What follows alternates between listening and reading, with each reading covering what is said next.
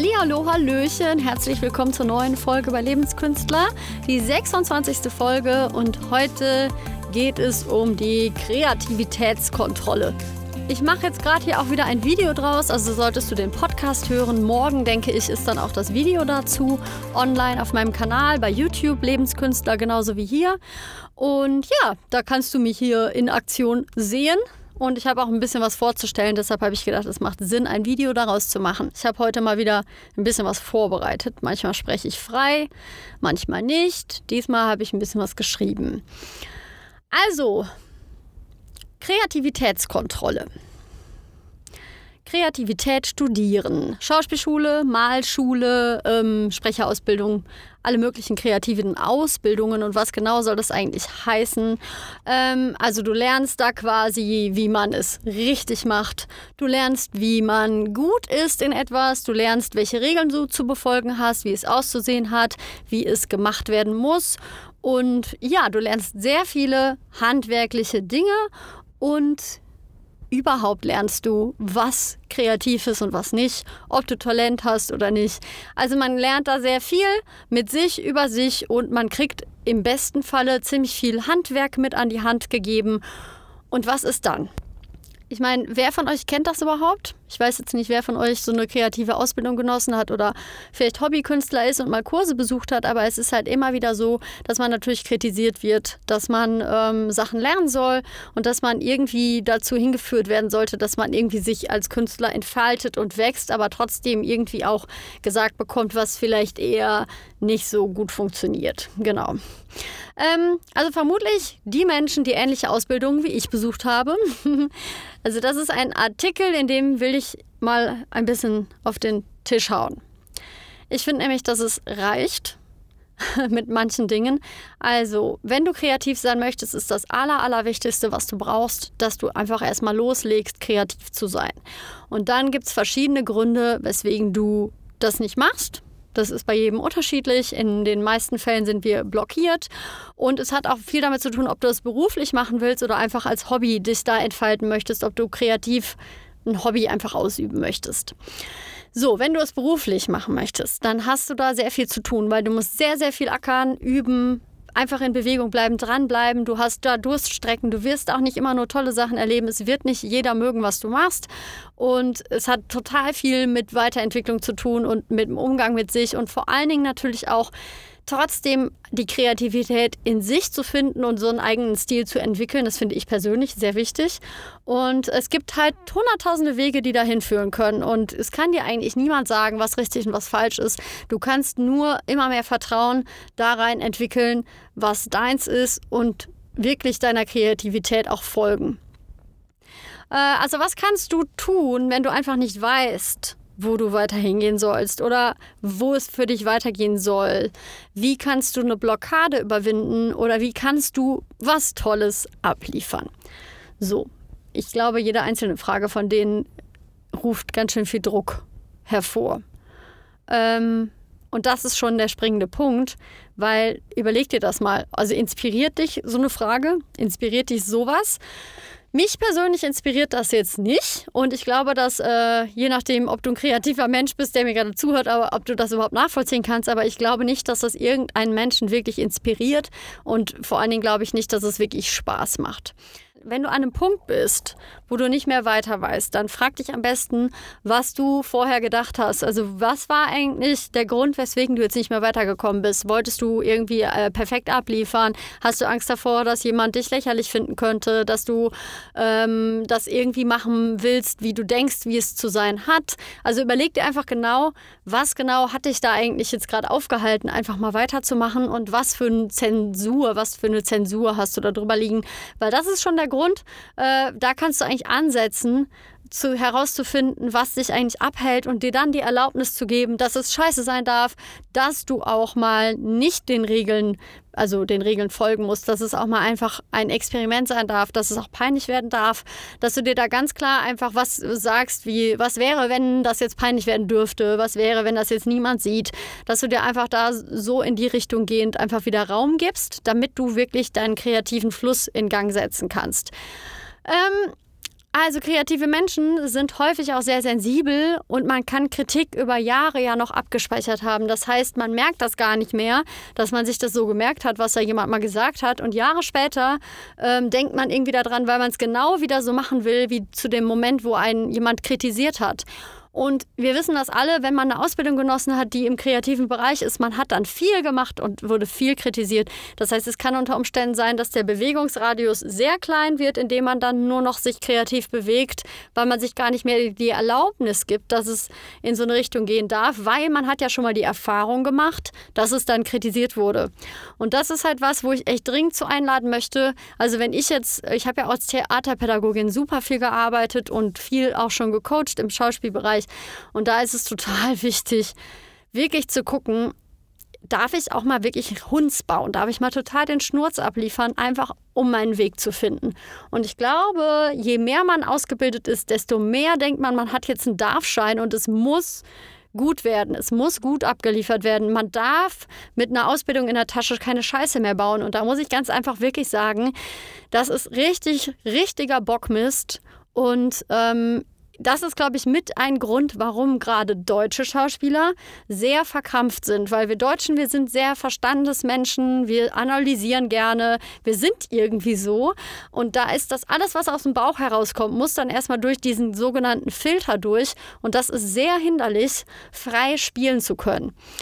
Und ja, das hört sich jetzt immer alles so leicht an, was ich hier rumquatsche. Und was ist dann, wenn es nach hinten losgeht? Ja, das Schlimmste, was passieren kann, ist, dass es total Bockmist ist, du dich vielleicht sogar blamierst oder irgendjemand darüber lacht.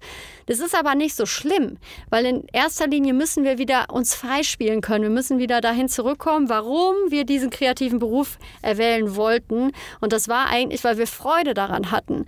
Eigentlich glaube ich nicht. Es sind manche vielleicht schon, aber ich glaube nicht, dass vordergründig der äh, Wunsch dasteht, dass man gesehen werden möchte, unbedingt von allen. Okay, bei Schauspielern, ich weiß es manchmal nicht so wirklich, aber das ist niemals gut für schöpferische Kreativität, also für eine Erfüllung in dem Beruf, in der Berufung zu finden, kreativ sein zu wollen.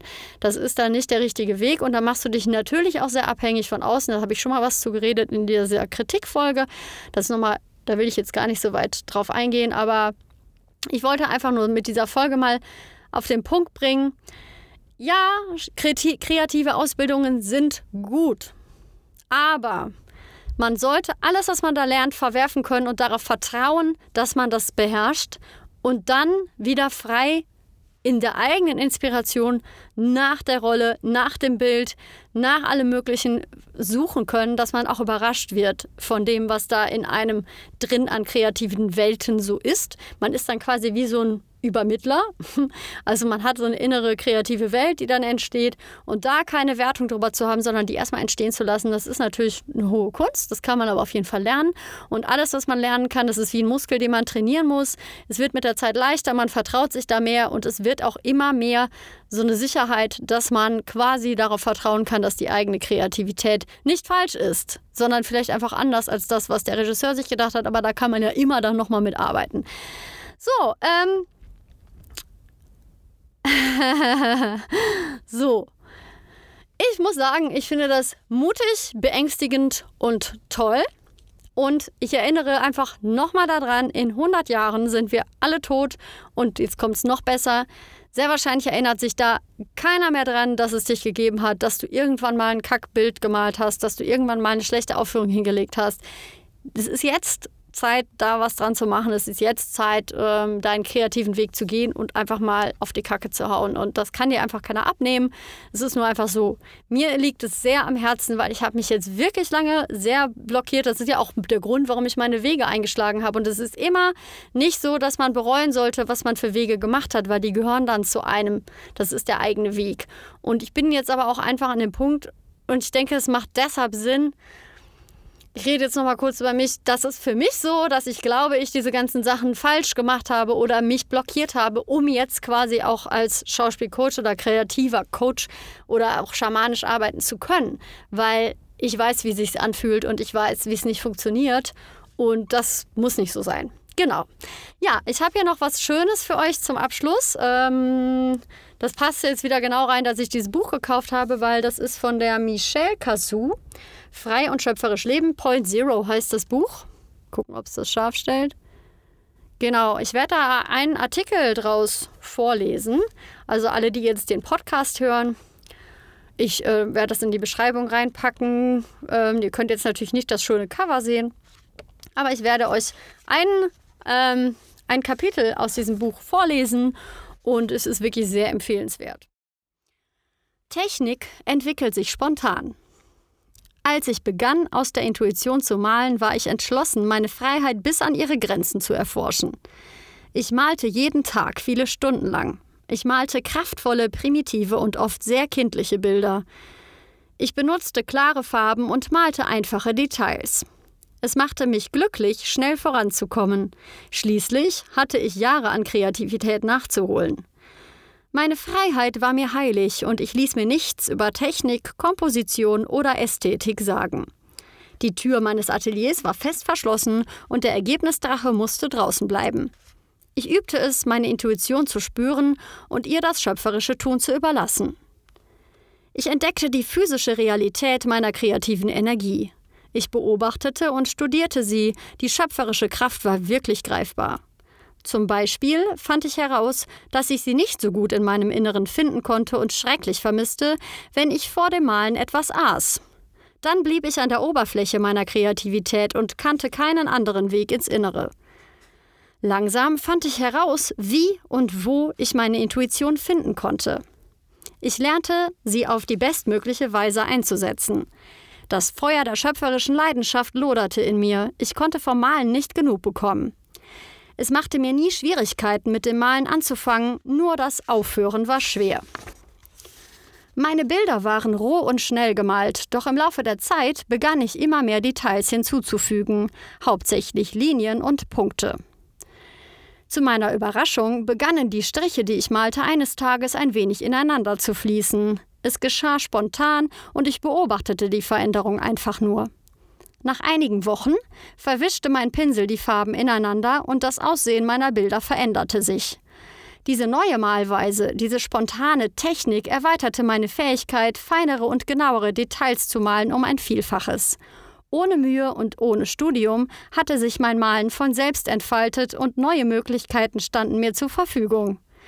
Als ich die Technik brauchte, war sie plötzlich da. Die Intelligenz der Schöpfung war am Werk.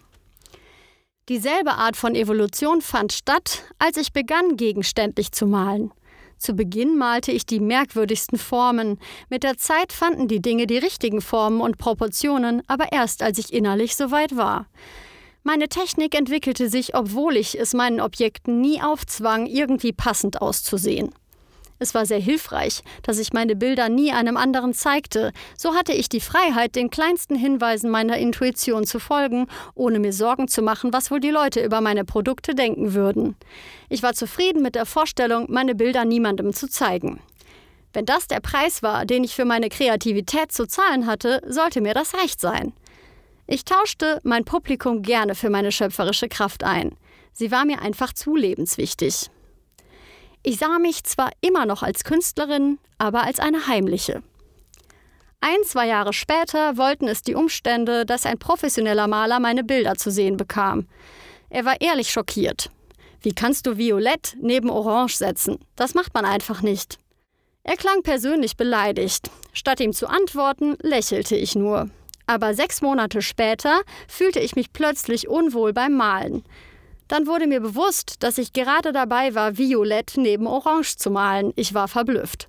Mein Unbewusstes hatte jenen Kommentar gegen mein besseres Wissen aufbewahrt und nun nahm er als Ergebnis Drachengestalt an, der meine Freiheit attackierte. In jenem Augenblick begriff ich, wie verletzbar ich war, was Kritik anbelangte. Sechs Monate lang hatte sich jenes kleine Urteil in mir eingenistet und an meiner Freiheit genagt. Unbemerkt hatte mein Verstand jenen Kommentar mit Autorität versehen und zu einer ästhetischen Regel gemacht, die mich in meiner Fähigkeit einschränkte, spontane Techniken und Harmonien in ihrer Fülle auszuprobieren. Von nun an achtete ich sorgsam darauf, mich zu beschützen, bis meine kreativen Muskeln so stark waren, dass mein Verstand nicht mehr reagierte. Ich fragte mich, wie viel Konditionierungen ich noch ablegen müsste, um wahre Freiheit zu finden. Wenn wir üben, auf unsere Intuition zu hören, entwickelt sich unsere Technik spontan. Doch das ist nur ein Teil des Weges. Intuitives Malen ist eine innere Disziplin, eine Lebensweise, eine Meditation. So, danke fürs Reinhören. Ähm, noch eine kurze Anmerkung, das kann man auch übertragen auf andere kreative Berufe, da funktioniert das auch. Yay! Ähm, ich freue mich, dass du reingeschaut oder reingehört hast und ich sage einfach bis nächste Woche für den Podcast und beim Kanal. Bis ganz bald. Tschüss!